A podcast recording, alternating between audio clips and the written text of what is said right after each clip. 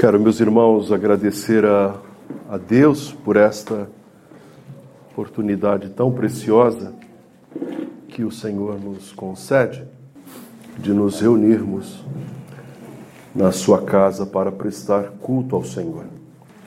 Eu preciso da ajuda dos irmãos nessa noite. E a ajuda é a seguinte: eu tenho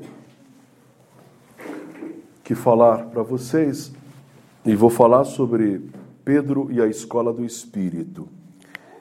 E eu tenho passagens apenas no livro de Mateus, só em Mateus, com a exceção do último capítulo de João, que nós vamos também usar. Mas eu queria que os irmãos procurassem já desde agora os textos de Mateus que mencionam ah, alguma intervenção de Pedro. Então, é, Mateus capítulo 4, esse é o versículo 18 que o Alex vai ler. Depois, Mateus capítulo 10, Mateus capítulo 14, que é aquele momento extraordinário quando Pedro anda sobre as águas. Mateus, o 15 não tem, o Mateus 16, Mateus 17, Mateus 18, Mateus 19, né, o 17 e o 16, muito particularmente com mensagens bem incisivas. E finalmente, Mateus, é, capítulo 26, né, finalizando ali a, a vida e a passagem desse apóstolo pelo, pela visão de, de Mateus, né? o Mateus da coletoria, Mateus que era cobrador de impostos. Ah, então eu queria, eu vou mencionar, eu gostaria que no momento alguém, como a gente faz em estudo bíblico, levantasse e falasse, fizesse a leitura do texto, é, Há algumas ocorrências, mas há um, né, pelo menos duas ou três ocorrências, talvez um pouquinho mais no 16 e no 17. Bem lentamente, com cuidado, para a gente entender esses momentos na vida de Pedro. Muito bem, então nós vamos ler Mateus 4,18. O presbítero Alex fará a leitura de Mateus 4, 18, o chamado de Pedro. Caminhando junto ao mar da Galileia, viu dois irmãos, Simão, chamado Pedro, e André, que lançavam as redes ao mar, porque eram pescadores. E disse-lhes: Vinde após mim, e eu vos farei pescadores de homens. Então eles deixaram imediatamente as redes e o seguiram. Amém. Segundo a perspectiva de Lucas e o registro do próprio Mateus e do próprio apóstolo João no Evangelho, e Lucas, além do Evangelho, o livro de Atos, o que esperaríamos daquele servo de Deus, daquele homem que andou com o Senhor Jesus Cristo por aquele período tão decisivo na própria vida do Senhor Jesus, é que no fim daquela jornada de três anos, o mínimo que poderia acontecer era que Pedro ele deveria ser escolhido como uma espécie de paraninfo da turma e ele deveria fazer um grande discurso diante de Pôncio Pilatos, diante de Caifás, diante daquela guarda sanguinária que espremia o nosso Senhor Jesus. E muito provavelmente desse brado, desse grito de Pedro, houvesse reações, houvesse motivações, houvesse sentimentos de engajamento e muito provavelmente o cristianismo poderia iniciar uma profunda revolução naquele momento tão difícil, tão trágico na vida do nosso Senhor. Mas ao contrário disto, o que a palavra de Deus, através do registro de Mateus, já depois de longos capítulos, já chegando nos capítulos finais, quando Mateus encerra todas aquelas sessões a respeito de Pedro, ele diz de uma forma melancólica até que aquele homem chorava amargamente. Ele chorou amargamente. E após essa descrição de Mateus, nós não o vemos mais. Não há participação alguma dele. E em todos os eventos relacionados à morte, relacionado a José de Arimateia, que retira o corpo da cruz, com Nicodemos, o momento em que ele é levado para a sepultura, o aparecimento dele aos discípulos em Mateus, há uma ausência do mencionar do nome Pedro.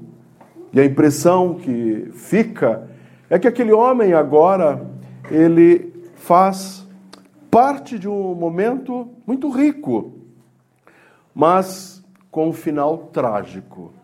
Ele terminou a partir da visão de Mateus de uma forma bastante melancólica, covarde, se escondendo e chorando amargamente. Meus irmãos, fazer um curso de teologia não é fácil. Eu sei que há cursos de teologia espalhado aí pelo nosso Brasil que você não tem tantas dificuldades em fazer.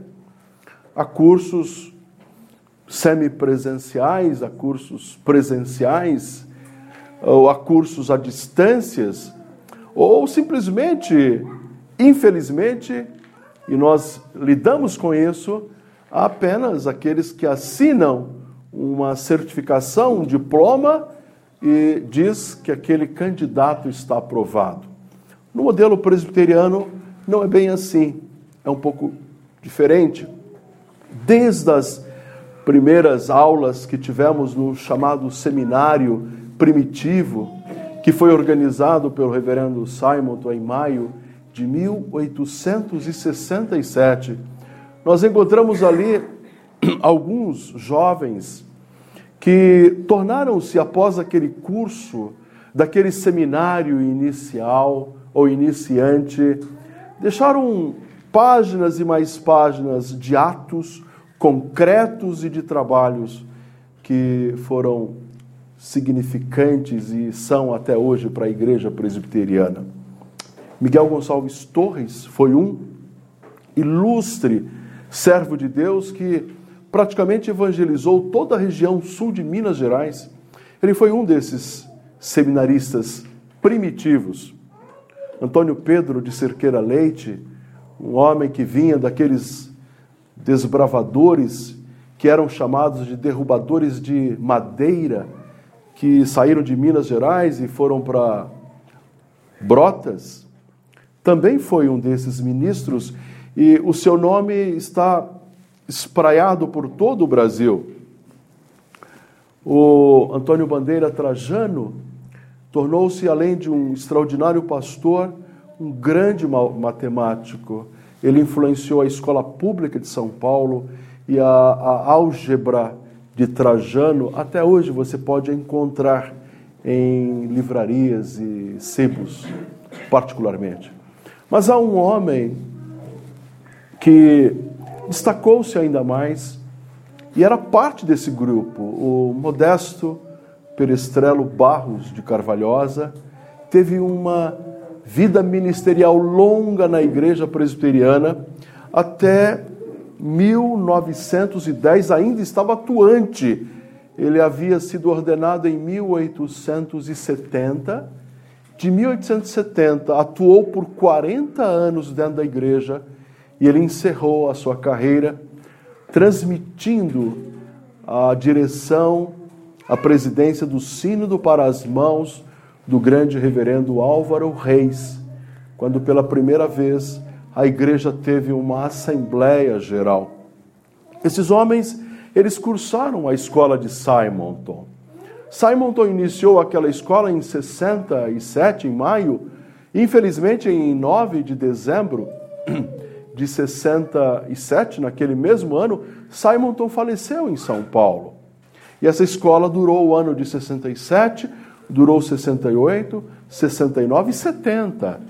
Após essa primeira turma, a escola fechou e tivemos aquela primeira fornada de ministros da igreja que foram verdadeiros esteios. Os nomes desses homens encontram-se na história da igreja presbiteriana e confundem a história da igreja presbiteriana com a história desses homens, desses quatro homens de Deus. Apenas para citar os quatro homens. Em 8 de setembro de 1888, foi organizado o seminário da igreja presbiteriana, porque o seminário primitivo fechou as portas. E agora esse seminário, ele começa a funcionar em 1888 e tem passado por décadas na história. E ele tem sobrevivido e hoje continua sendo uma casa em que os servos de Deus são trabalhados. É o Seminário Presbiteriano do Sul. Além de outros seminários. Hoje a igreja presbiteriana conta com mais de nove seminários e há estudos para que outros cursos é, se transformem em seminário. Em tudo isso que nós observamos, não é necessariamente a estrutura do seminário, nem sempre a estrutura é boa.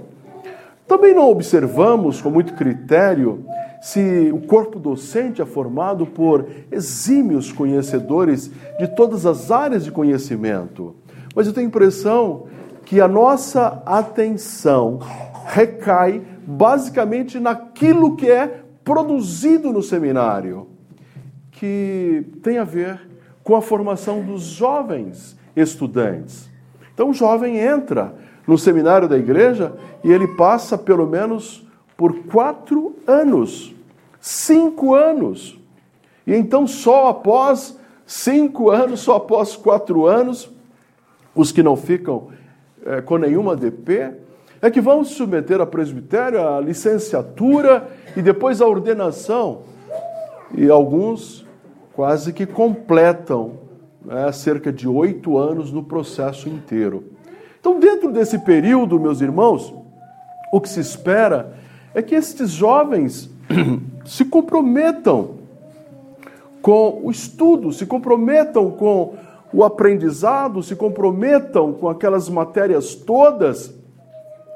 E ele vai ter noção de história, ele vai ter noção de teologia, ele terá noção de hermenêutica, ele terá noção até de cânticos, ele terá noção de uma boa exegese e Espera-se que ame o reino de Deus, que ame a alma perdida, que ame as pessoas que estão no mundo e que seja um pregador do evangelho, e ele deve também cumprir missões, ele deve proclamar aquelas pessoas que não conheçam, e ele deve edificar o seu rebanho, e no momento em que ele edifica o seu rebanho, ele glorifica a Deus, ele honra a Deus.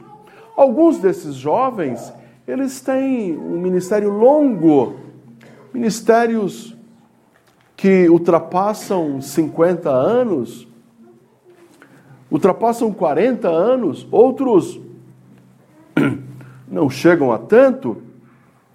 Alguns eh, são impedidos, outros abortam um pouco mais cedo, mas o que se espera, o que a igreja espera, o que a denominação espera é que esses meninos tenham aproveitado os seus dias no seminário para aprender aquilo que é necessário para se ensinar com o objetivo de trazer pecadores que estão perdidos para a luz do nosso Senhor. É a missão de transportar aqueles que estão mortos no seu estado de debilidade espiritual para o reino da luz do Filho do seu amor. Esse tem sido o caminho. Isso tem sido também a prática da Igreja Presbiteriana Americana, que antes da nossa fazia isso. As igrejas escocesas, as igrejas europeias de tradição reformada, luteranas, anglicanas, metodistas fizeram isso com não tanta intensidade, batistas fizeram isso com talvez uma intensidade aproximada. Espera-se que na escola ele, o aluno, o aprendiz, o estudante, o seminarista, o servo de Deus seja adequadamente preparado psicologicamente, fisicamente, intelectualmente e fundamentalmente espiritual. Ele tem que ter noção da espiritualidade do cristianismo, da piedade do cristianismo e de tudo que o cristianismo propõe. Depois, é certo que vão para o campo e vão desenvolver-se nesses campos espalhados pelo mundo, proclamando o reino de Deus. Ora, quando nós olhamos para o Novo Testamento, fundamentalmente, principalmente para o livro de Mateus, não estamos aqui dizendo que há um seminário claro ali, mas há elementos no livro de Mateus que pressupõem uma certa necessidade de preparo de alguns indivíduos para uma tarefa hercúlea, necessária para o próprio desenvolvimento do cristianismo. Então, nós pensamos em Pedro na escola do Espírito. Meus irmãos, Pedro, ele não tem um berço primoroso. Nós não temos Pedro sendo descrito como um homem cuja infância foi primorosa, que tenha frequentado uma escola como a escola de Gamaliel, que tenha frequentado bons estudos ou lido boas literaturas, sejam elas literaturas gregas, sejam latinas, ou sejam mesmo as literaturas hebraicas. Não há nenhuma grande menção a Pedro. Não há nada digno de se notar, de se escrever a respeito do passado de Pedro. O que observamos é que o Senhor Jesus Cristo, quando ele prefere morar na região de Cafarnaum, a Escritura imediatamente nos diz que ali, junto ao mar da Galileia, ele passa após toda a apresentação dos primeiros capítulos, e ele ao passar pelo mar da Galileia, ele vê dois irmãos que são certamente microempresários. Não há dúvidas em que Pedro e André, eles trabalhavam numa microempresa relacionada ao seu pai ou à sua família e que havia talvez ali um certo acordo com os filhos de Zebedeu, que eram Tiago e João.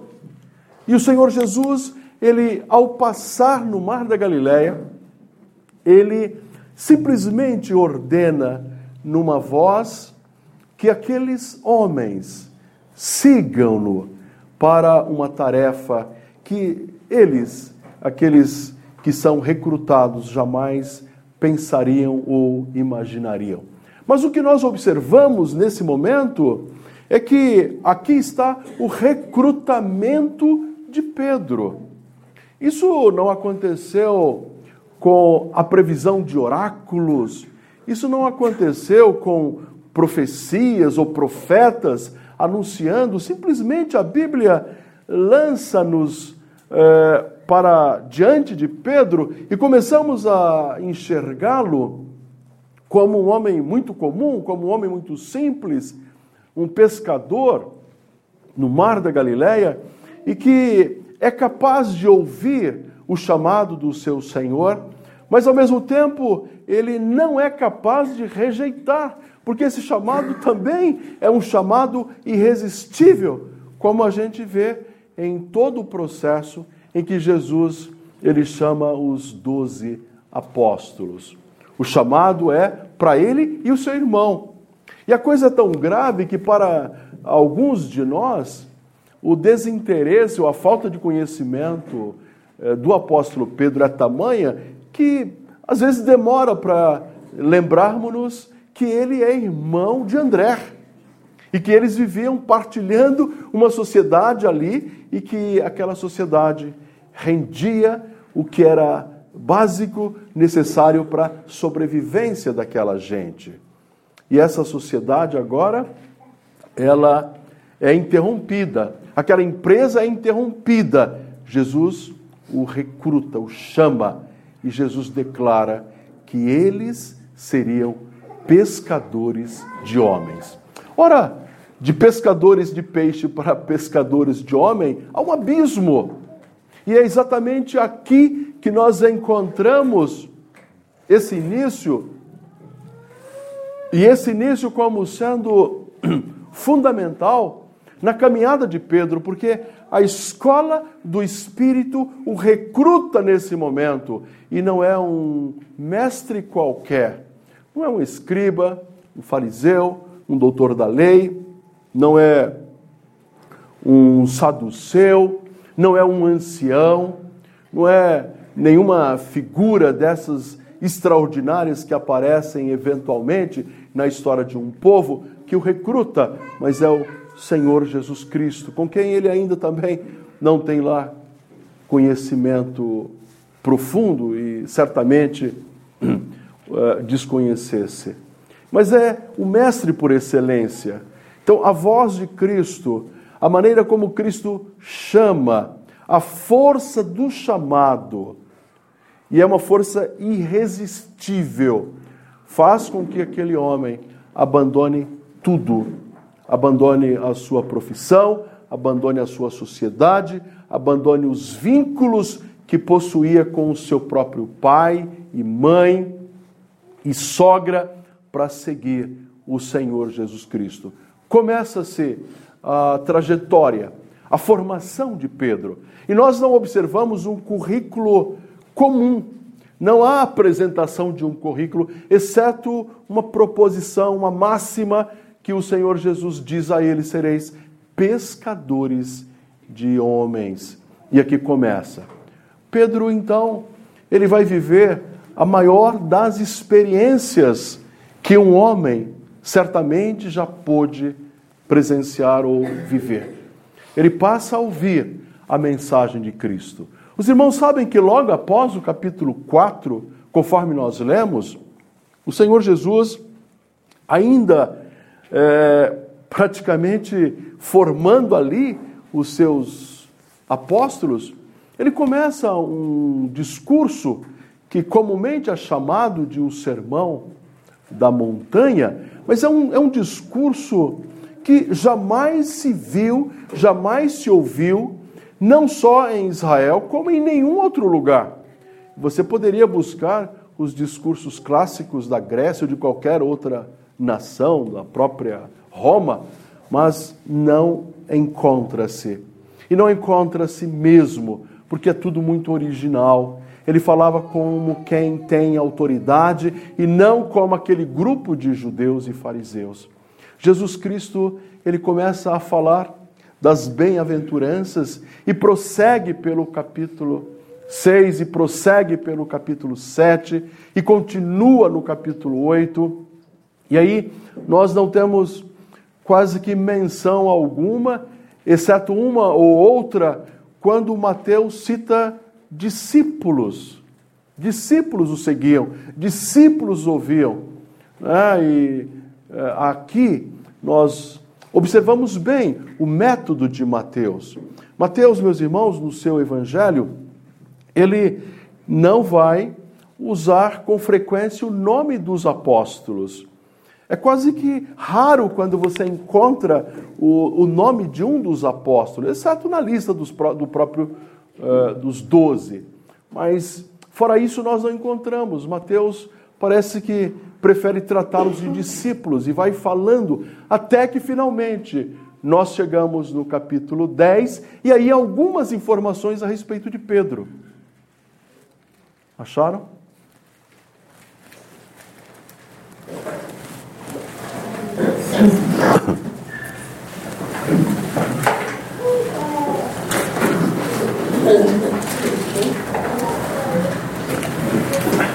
Vocês acharam que eu ia dar o versículo também, é?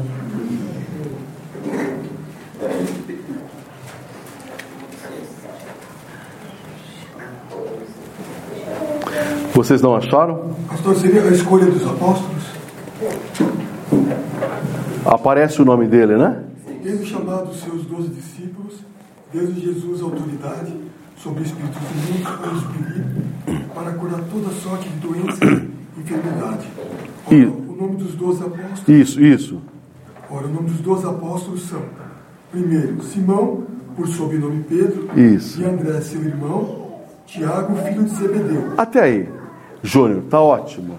Então ele, nessa escola extraordinária, é, o apóstolo Pedro, ele agora é, é incumbido é, de aprender e levar essa mensagem, mas ele recebe autoridade, eles recebem o poder que vem do alto, que é aquele mesmo poder que nós encontramos em Atos 1:8, quando fala que recebereis poder ao descer sobre vós o Espírito Santo. Então nós temos a menção do nome, porque em alguns momentos a gente vai ver Mateus citando com muita cautela o nome de Pedro e ele não se preocupa em citar o nome dos demais apóstolos. Nesse caso, sim, porque aí nós temos o conjunto, nós temos os doze apóstolos.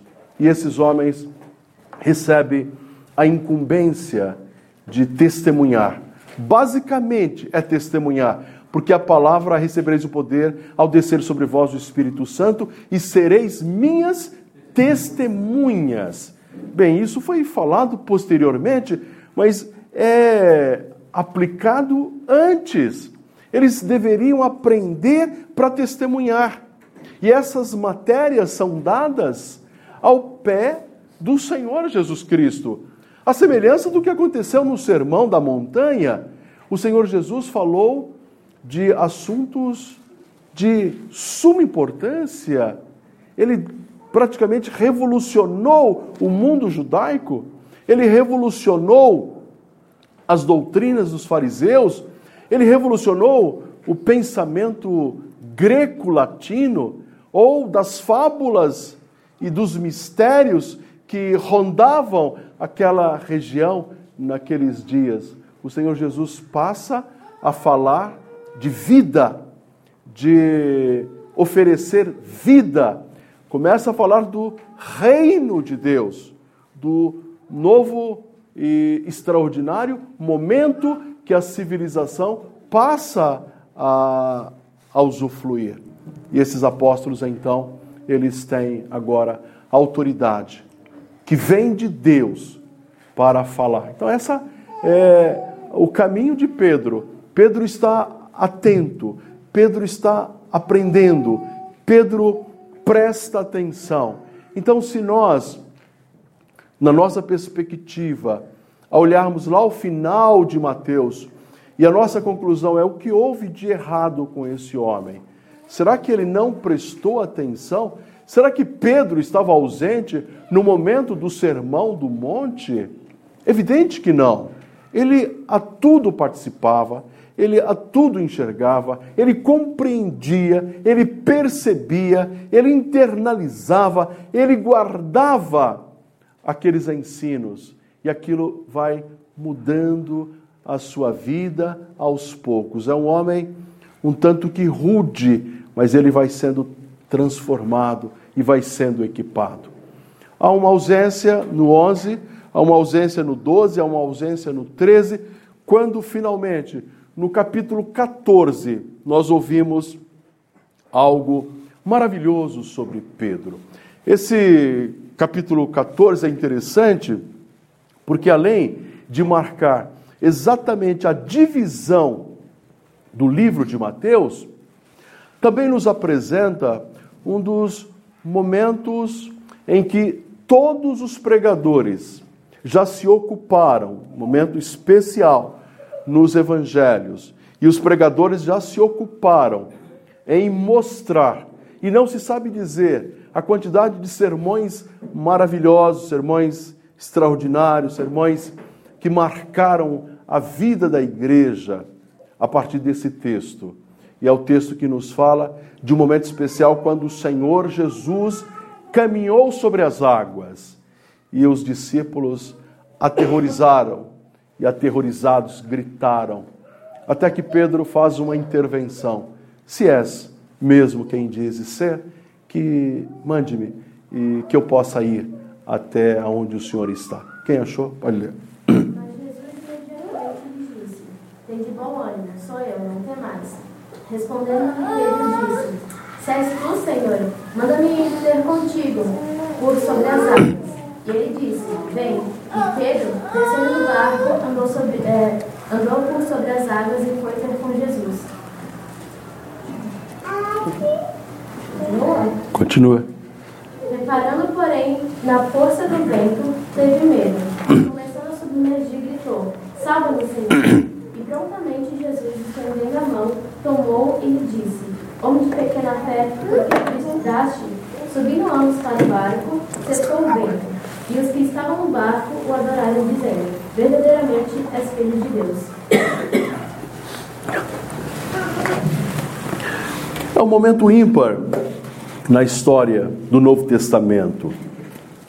Aqui nós estamos diante de um gigante espiritual, mas nós não podemos dar tanto destaque e personalismo a Pedro, mas ele reconhece que aquele que andava sobre as águas era o seu Senhor e ele pede autorização para caminhar sobre as águas.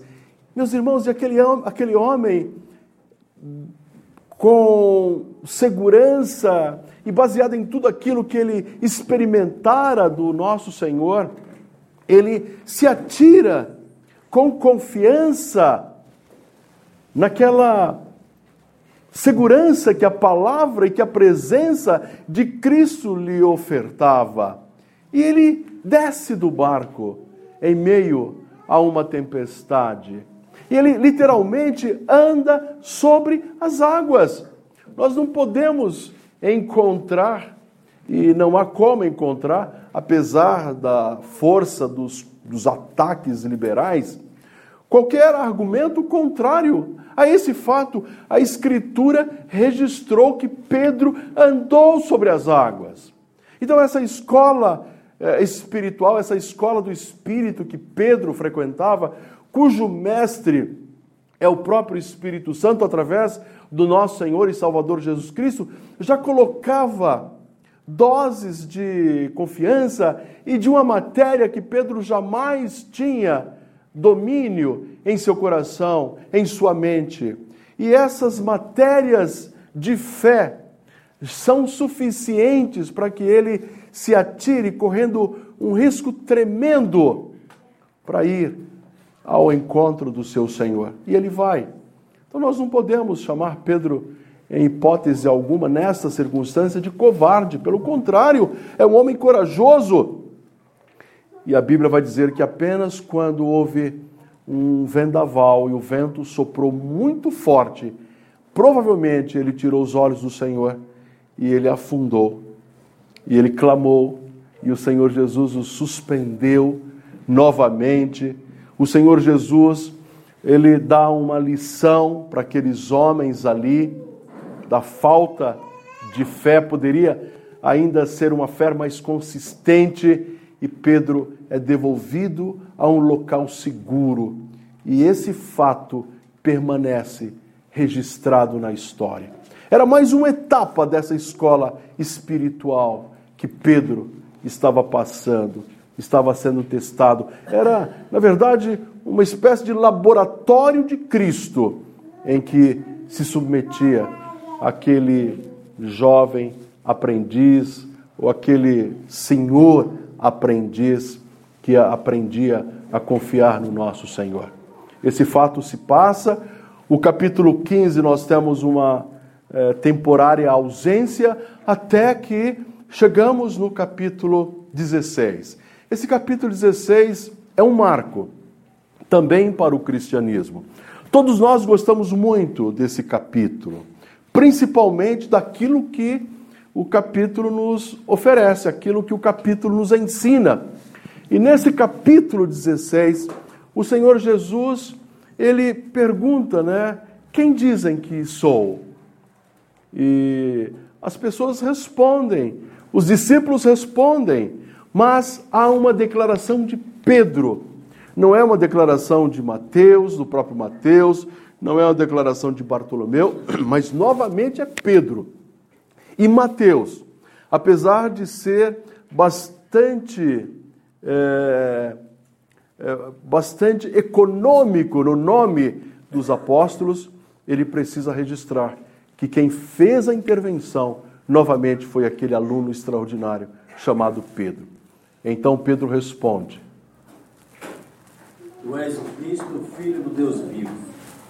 Então Jesus lhe afirmou: Bem-aventurado és, Simão Barjonas, porque não foi carne e sangue. Isso. Mas meu Pai que está no Tu és o Cristo, o Filho do Deus vivo. Meus irmãos, nas antigas doxologias, nos antigos hinos cristãos, nas antigas confissões credais que a igreja do nosso Senhor Jesus Cristo tem usado, esta expressão de Pedro tem sido a base e tem sido usado desde a igreja primitiva. É a confissão de Pedro. Ele não se atemoriza, ele não tem dúvidas, ele está dizendo: Olha, tu não és Moisés coisa nenhuma, tu não és Elias, tu não és Jeremias, tu não és João Batista, tu és o Cristo, Filho do Deus vivo. É isso que tu és. E é aqui que nós, então, argumentamos falando da confissão de Pedro. E é sobre esta confissão, meus irmãos, que a igreja está alicerçada. Se você tiver paciência em casa, continue lendo. E você vai ver que coisas extraordinárias é falado sobre a igreja. E vai dizer: olha, a igreja tem as chaves. O que ligares no céu, terá sido ligado na terra, mas o que desligares será também desligado. Essa ideia de que a igreja é um instrumento de Deus para a propagação do evangelho. Isso é maravilhoso nessa declaração, mas também é impressionante que na sequência, na sequência, o apóstolo Pedro, ele, como qualquer aluno nessa escola, parece que por descuido ele não se preparou para uma difícil prova que ele haveria de receber, então ele cai. E o Senhor Jesus Cristo não o repreende com dureza. O Senhor Jesus Cristo não o recrimina, mas Pedro ele faz uma outra declaração que muito incomoda Jesus, e Jesus interpreta, Jesus enxerga que não era Pedro que falava, mas o próprio Satanás. Vejam que é logo após a confissão de Pedro, desse discípulo, desse aluno que tem altos e baixos, o que é dito. Desde esse tempo começou Jesus Cristo a mostrar a seus discípulos que lhe era necessário seguir para Jerusalém e sofrer muitas coisas dos anciãos, dos principais sacerdotes e dos escribas, ser morto e ressuscitado no terceiro dia. E Pedro, chamando-o à parte, começou a reprová-lo, dizendo: Em compaixão de ti, Senhor, isso de modo algum te acontecerá. Mas Jesus, voltando-se, disse a Pedro: Arreda, Satanás, tu és para mim pedra de tropeço, porque não cogitas as coisas de Deus, e sim da doutrina. Jesus disse a Pedro: Arreda, Satanás. Satanás. Mas fora o homem que fez a declaração de fé tão importante para a igreja, tão necessária essa confissão de fé. Então, esse é legitimamente um ser humano com as mesmas debilidades que qualquer outro ser humano, como qualquer outro homem. No momento em que ele diz que ele é o Filho de Deus Altíssimo, Pedro ele se deixa enredar e ali há uma manifestação do próprio Satanás com uma palavra lisonjeira que propõe ao Senhor Jesus que ele estava enganado, ele não seria ah, devidamente encaminhado para a morte. Então poderemos falar, após isso, após Jesus falar a Pedro, arreda Satanás, o Senhor Jesus, ele vai colocar esse rapaz, ele vai colocar esse homem numa berlinda, ele vai repreendê-lo, ele vai deixá-lo de castigo, ele vai ignorá-lo. Mas não é isso que acontece.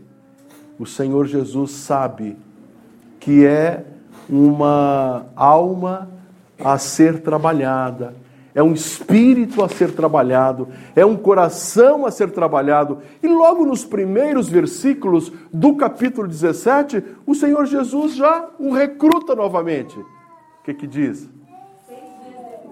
tomou Jesus consigo a Pedro e aos irmãos e os levou em particular a um alto monte e foi transfigurado diante deles.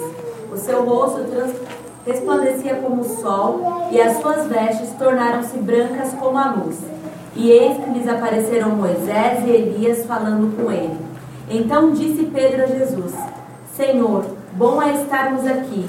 Se queres, farei aqui três tendas uma será tua, outra para Moisés, outra para Elias. Falava ele ainda como quando uma nuvem luminosa os envolveu. E eis, vindo da nuvem, uma voz que dizia: Este é o meu filho amado, em quem me comprazo. A ele ouvi. Ouvindo-a, os discípulos caíram de bruços, tomados de grande medo.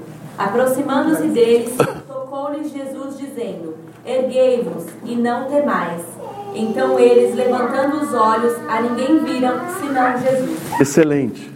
Então vejam que nessa escola do Espírito, nessa escola em que o Senhor Jesus recruta esse homem, esse pescador, ele sabe que ele terá trabalho, que será um discípulo de couro grosso, que não será fácil a educação desse homem, e apesar de por um momento Satanás, que não pode cogitar daquilo que é espiritual, se intrometer, dando opiniões, utilizando o apóstolo Pedro, e nós esperaríamos, como igreja, como leitores de Mateus, que Jesus haveria de repreender e deixar Pedro de escanteio.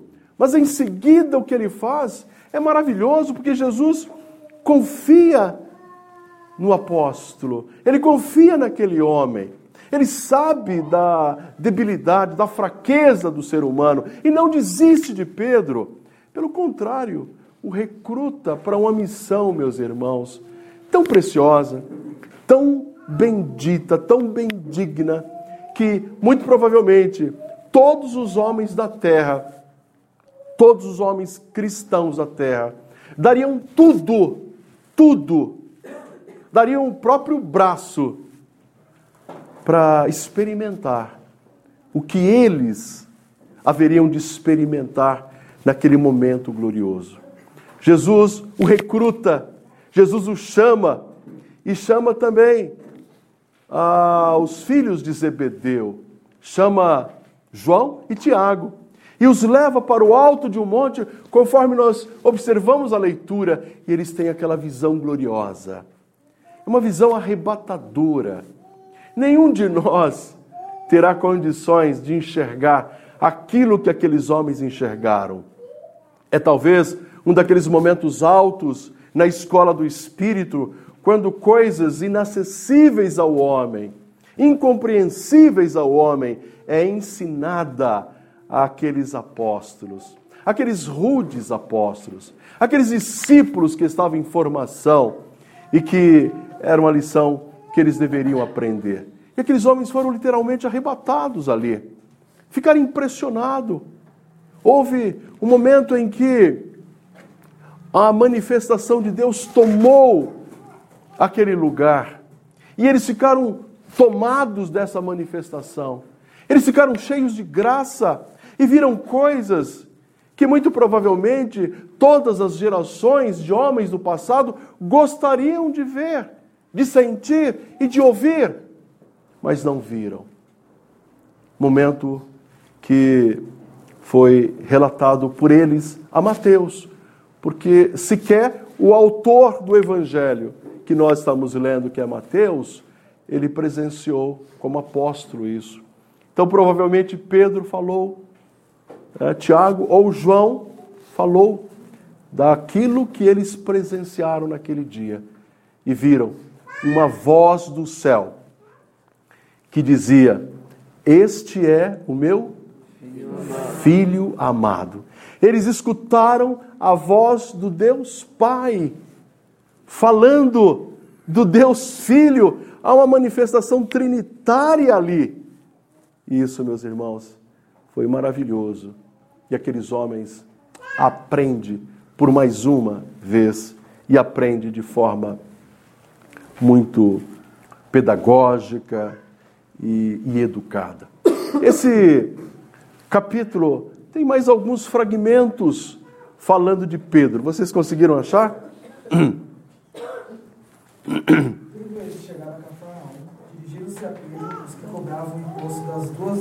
Excelente. Perguntaram: Não paga o vosso mestre?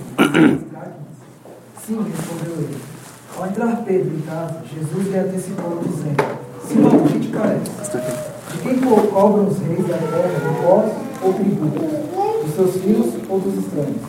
Respondendo Pedro: Dos estranhos. Jesus lhe disse: Logo estão isentos os filhos. Mas para que não escandalizemos, vai ao mar, lança o anzol, o primeiro peixe que fisgar, tira. E abrindo-lhe a boca, acharás um estátua. Toma-o e entrega-lhe por mim e por ti. O teu senhor não paga imposto? Perguntaram para Pedro.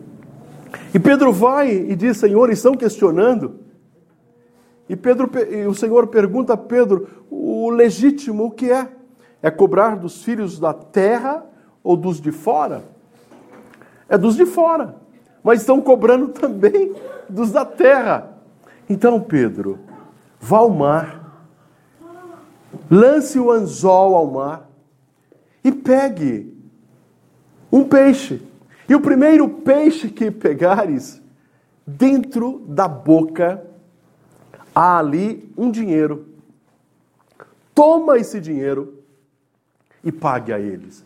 Aonde já se viu na história do próprio Antigo Testamento, no próprio Evangelho, algo tão extraordinário, e não é ensinado nem dado para a maioria dos discípulos. É dado a Pedro apenas. O diálogo é com Pedro, a conversa é com Pedro. É mais uma daquelas experiências intimistas que o Senhor Jesus tem com Pedro e diz a ele: vá. E ele vai. Mas é algo tão absurdo, é algo tão inexplicável, que nós mesmos, observadores longínquos, ficamos a pensar: como isso é possível? Ele dá ordem a Pedro e Pedro aleatoriamente lança um anzol ao mar e retira um peixe, e na boca desse peixe a um dinheiro, segundo a ordem dele. Ora, Pedro talvez tivesse algumas dificuldades para entender a sua própria declaração no capítulo anterior, mas ele está de fato diante de Deus. É o mestre por excelência. é o dono da escola do Espírito que está diante dele, que está ensinando, e Pedro tudo percebia. Ele não é um aluno que se ausenta, ele não é um aluno falho, mas Pedro a tudo acompanha a ordem do Senhor e busca aquela moeda, e com a moeda, imagine os irmãos na boca de um peixe que ele retirou do mar, ele paga o imposto. Então há outras outras ocorrências menores, mas nós chegamos no capítulo capítulo 18. Quando nós chegamos no capítulo 18, talvez a parte mais interessante que nós temos é quando ele fala: Senhor, quantas vezes devo perdoar o meu irmão? Alguém achou? Então Pedro, aproximando-se, lhe perguntou: Senhor, até quantas vezes meu irmão pecará contra mim que eu lhe perdoe? Até, 70, até sete vezes? Respondeu-lhe Jesus: Não te digo que até sete vezes, mas até setenta vezes sete. Olha aqui, outra aula preciosa. Nessa escola do Espírito, o Senhor Jesus, professor extraordinário, mestre por excelência, que a tudo percebe, que a tudo ensina e ensina aquilo que vem de Deus. Novamente dá mais essa aula extraordinária diante do questionamento. Fala-se do irmão que peca. O capítulo 18 é, é, é clássico para todos nós. O que faz, é, é, o que devemos fazer quando o irmão pecar. Vai, você sozinho a ele e mostre, converse. Se ele se arrepender, você ganhou. Ganhou para Deus e ganhou para você. Se não te ouvir, leve testemunha. E ainda se assim não ouvir, você tem que falar à igreja. Esse, meus irmãos, é um texto muito precioso que tem resolvido muitos problemas é um texto que está claro na Constituição Presbiteriana ali, quando nós devemos tratar de questões, né, a questão suasória, né, resolver o problema da forma como Mateus 18 nos propõe, é seguir exatamente esse ensinamento. Então Pedro diz: Senhor, sete vezes devo devo perdoar o meu irmão? Não, não sete vezes, mas 70 vezes 7. E Pedro certamente tinha aprendido aquilo de uma forma muito preciosa. Há mais algum fragmento nesse capítulo sobre Pedro? Passa. Então, vamos para o 19, o capítulo 19. No capítulo 19, o Senhor Jesus Cristo ele já está se encaminhando para aqueles momentos finais. E aí nós vemos ah, novamente a ação de Pedro. Quem achou pode ler. Então disse Jesus a seus discípulos: Em verdade vos digo que um rico dificilmente entrará no reino dos céus, e ainda vos digo que é mais fácil passar um caminho pelo fundo de uma agulha do que entrar um rico no reino de Deus. Tem a ver com os ricos. O Senhor Jesus fala que é mais fácil né, passar um camelo pelo fundo é, de uma agulha do que um rico entrar no reino dos céus. Isso causou muito espanto em Pedro, porque Pedro ele tem consciência que são os ricos com as suas ofertas e com seus dízimos que alimenta a sinagoga e o templo. E que esses homens são tidos pela sociedade como os maiorais. E Pedro, provavelmente, num desvio de entendimento, pensava que o reino dos céus primeiro era para os ricos e depois para o homem comum. E então o Senhor Jesus diz que era quase é, impossível um rico entrar no reino dos céus. E ele fala: Senhor, se não é possível um rico entrar no reino do céu. Quem é que entra? E de fato, nem rico nem pobre. Mas é Deus que escolhe. E é aí que nós encontramos ele falando: o, o impossível para os homens é possível para Deus. Então, Pedro pergunta, né? Mas é, o que nós, o que nós iremos receber? E o Senhor Jesus, ele acaba dando essa aula novamente, uma aula magna, dizendo das riquezas espirituais que os pobres, inclusive, e que os ricos também poderão receber no dia do Senhor. Quando se constatar que um discípulo amou mais a Cristo do que os seus bens, amou mais a Cristo do que os seus pais, amou mais a Cristo do que a sua esposa, do que o seu namorado, namorada, noivo, noiva, e que ah, o valor maior, né, o dom maior, a riqueza maior está no Senhor Deus, no seu reino e no Santo Evangelho. Então, quando ele declara, entende isso, né, ele provavelmente ficava radiante de alegria, porque o Senhor Jesus é, diz para eles: vocês herdarão o reino de Deus e vocês se sentarão em tronos, e esses tronos são os tronos da justiça, e aqueles que se assentarem nesses tronos haverão de julgar as doze tribos de Israel. Então, Pedro tem mais essa aula e guarda profundamente isso no seu coração. Então, nós passamos pelo capítulo 19, que talvez aí tenha mais alguns elementos importantes. Há um, uma lacuna no capítulo 20, capítulo 21, capítulo 22, capítulo 23, capítulo 24, capítulo 25 até o capítulo 26. Observem, meus irmãos, Mateus não cita o nome Pedro, mas Mateus cita discípulos. E Mateus fala de aulas impressionantes. O Senhor Jesus, ele começa a criticar os ais contra os fariseus. O capítulo 24, o Senhor Jesus fala da destruição do templo, da vinda dos romanos e do dia glorioso.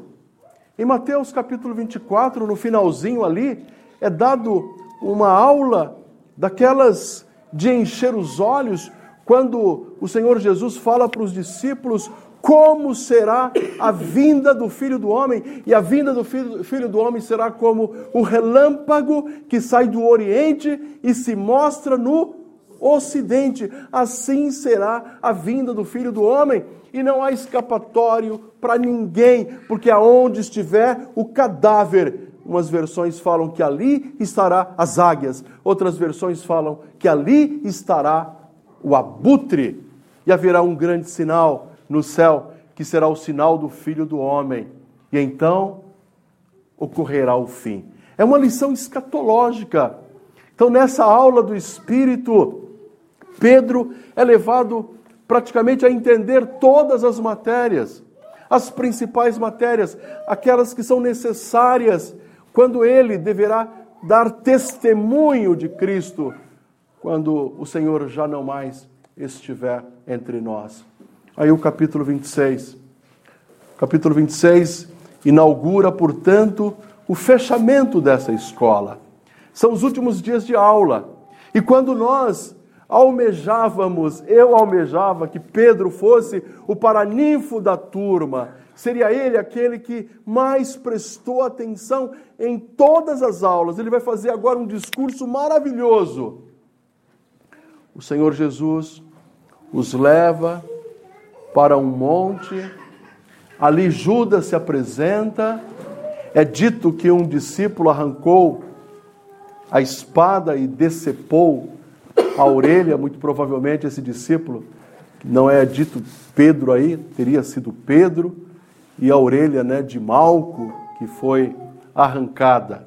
Alguém pode ler essa passagem? E eis que um dos que estavam com Jesus, estendendo a mão, sacou da espada e, golpeando o servo do sumo sacerdote, cortou-lhe a orelha. Então Jesus lhe disse: Embainhe a tua espada, pois todos os que lançam mão da espada, a espada perecerão. Acaso pensas que não posso rogar meu Pai, e ele me mandaria neste momento mais de doze legiões de anjos? Como, pois, se cumpririam as Escrituras, segundo as quais assim deve suceder? Naquele momento, disse Jesus às multidões: Saístes com espadas e porretes para prender-me, como a um salteador? Todos os dias no templo me assentava convosco ensinando, e não me prendestes. Tudo isso, porém, aconteceu para que se cumprissem as escrituras dos profetas. Até aí. E a Bíblia nos fala daquele momento em que Judas, depois que conseguiu as 30 moedas de prata, trai o Senhor Jesus.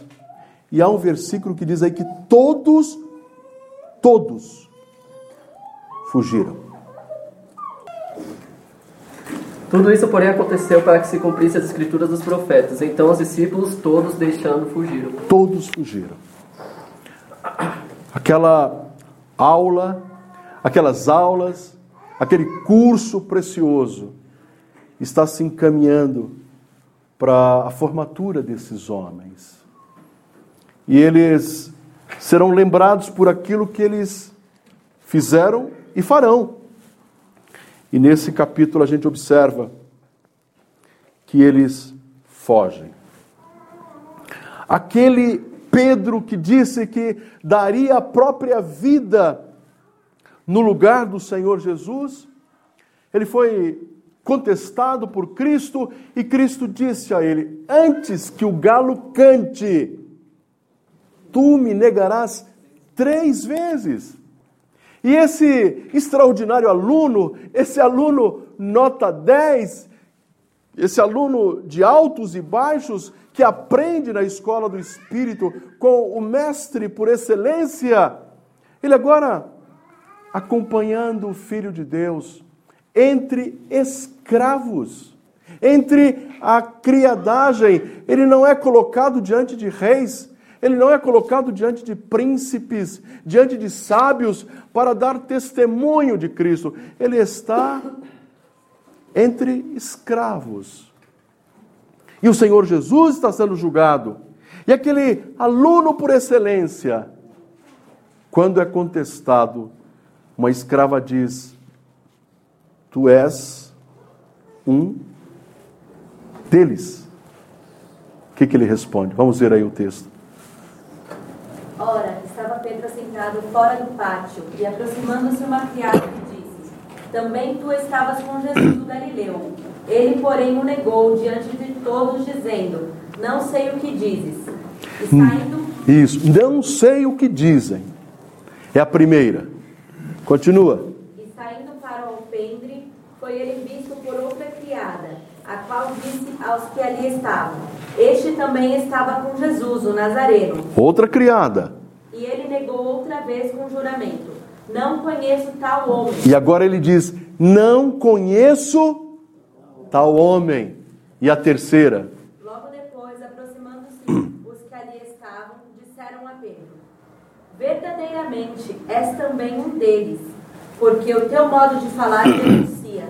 Então começou ele a praguejar e a jurar: Não conheço este homem. E imediatamente cantou. A praguejar.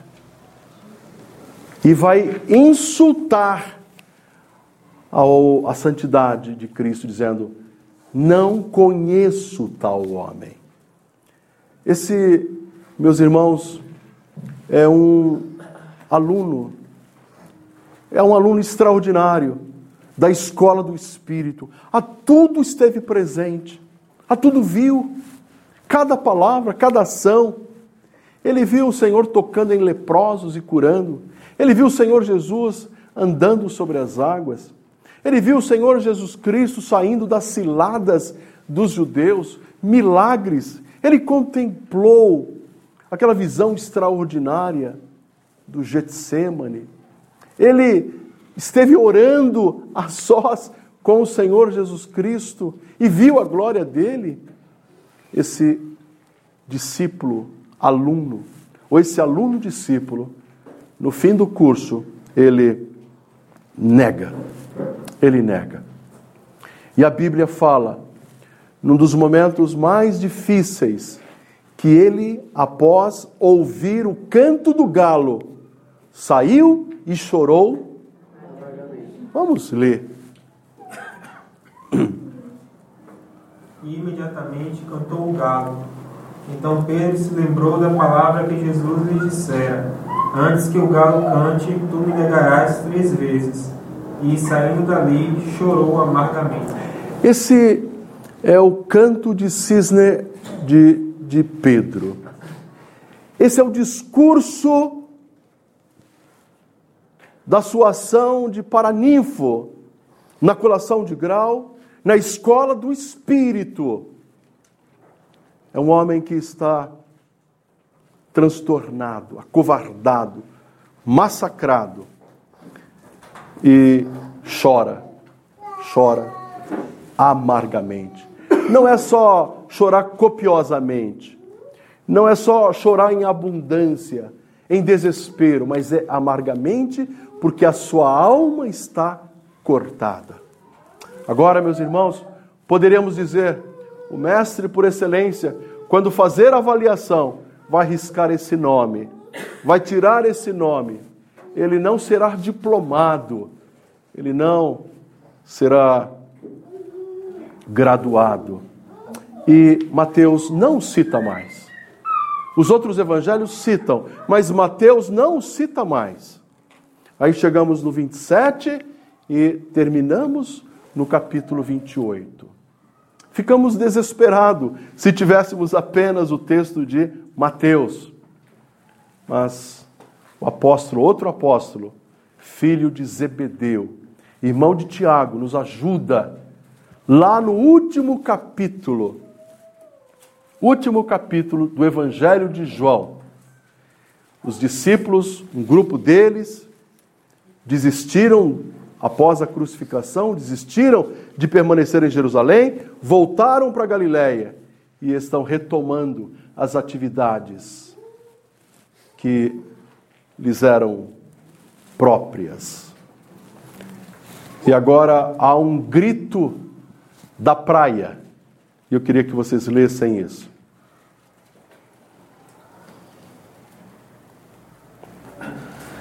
Mas, ao clarear da madrugada, estava Jesus na praia. Todavia os discípulos não reconheceram que era ele. Perguntou-lhe Jesus: Filhos, tendes aí alguma coisa de comer? Responderam: Não. Então lhes disse: Lançai a rede à direita do barco e achareis. Assim fizeram e já não podiam puxar a rede, tão grande era a quantidade de peixes. Aquele discípulo a quem Jesus amava disse a Pedro: É o Senhor. E Simão Pedro, ouvindo que era o Senhor, cingiu-se com sua veste, porque se havia despido e lançou-se ao mar. Mas os outros discípulos vieram num barquinho puxando a rede com os peixes, porque não estavam distantes da, da terra, senão quase 200 côvados. Ao saltarem em terra, viram ali umas brasas e em cima peixes, e havia também pão. Disse-lhe Jesus: Trazei alguns dos peixes que acabaste de apanhar. Até aí. Amigos, ao que comer, um grito de um personagem desconhecido que estava na praia, para eles que estão agora fazendo o que sabiam fazer. E não eram nem sinal daqueles intrépidos alunos do Espírito. Não, trabalhamos à noite e não recolhemos nada. Joguem a rede do lado direito. E jogaram a rede. E havia peixes em abundância. Então João diz: É o Senhor Jesus. Meus irmãos, enquanto João disse: É o Senhor Jesus, Pedro afoito e talvez com seu coração cheio de arrependimento por tudo que fizera. Ele não aguenta, ele se atira. Enquanto João fala, é o Senhor, ele se atira. E ele chega à praia. E ao chegar na praia, já havia peixes assados e ele se alimenta. E agora nós ouvimos e testemunhamos, talvez o maior diálogo em termos de restauração É a restauração de Pedro que está vindo. É agora que Pedro será diplomado. É agora que ele receberá o canudo do seu mestre. E quando eles chegam, ele, provavelmente João e aqueles demais discípulos arrastando as redes, ele ouve aquelas palavras santas e meigas que diz o que que diz Pedro Depois de terem comido, perguntou Jesus a Simão Pedro: Simão, filho de João, ama, amas-me mais do que a esses outros? Ele respondeu: Sim, Senhor, tu sabes que eu te amo. Ele lhe disse: Apacenta os meus cordeiros. esse é o momento da restauração. Ou seja, Cristo que havia predito tudo, ah, galo, aquele galo, que Pedro não se esquece. Agora ele ouve na madrugada não o som de um galo, mas uma voz que o convoca para a praia. E ele vai, Pedro, filho de João, tu me amas mais do que estes? Sim, Senhor, te amo. Apacenta as minhas ovelhas. E novamente, Pedro, filho de João, me amas mais do que estes? Sim, Senhor, tu sabes. Apacenta. A ideia é as minhas ovelhas. E finalmente, o que que diz? Pela terceira vez, Jesus lhe perguntou: Simão, filho de João, tu me amas? Pedro entristeceu-se por ele ter lhe dito pela terceira vez: Tu me amas? E respondeu-lhe: Senhor, tu sabes todas as coisas. Tu sabes que eu te amo. Jesus lhe disse: Apacenta as minhas ovelhas. Ele chorou novamente. E talvez, pela ênfase dada, ele tenha lembrado daquele choro amargo lá do 26 de Mateus. Mas ele ouve o Senhor Jesus dizendo: Apacenta as minhas ovelhas. Diante dessa restauração, esse homem nunca mais foi o mesmo. E aí, quando nós o encontramos de novo, nós o encontramos nas páginas do livro de Atos. Já é Pedro fazendo um discurso em que 3 mil almas são convertidas ao Senhor. Esse discípulo finalmente chegou. A escola do Espírito não perdeu esse aluno, ele foi graduado. Amados irmãos, eu não posso dizer qual tem sido a sua trajetória. Eu não tenho capacidade para saber o que você tem feito ao longo desses anos dentro da escola de Cristo, dentro da igreja de Cristo. Mas o que eu posso dizer é que a tua história não é diferente da história de Pedro. É uma história de altos e baixos. É uma história de choro e sorriso. É uma história de distanciamento e de aproximação.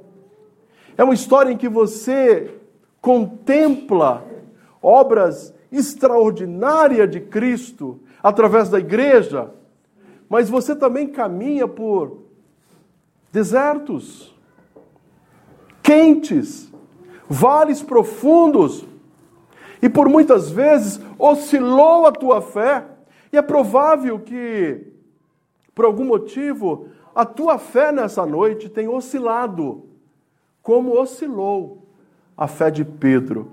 Mas há essa esperança, que não é mais esperança, é realidade, é fato.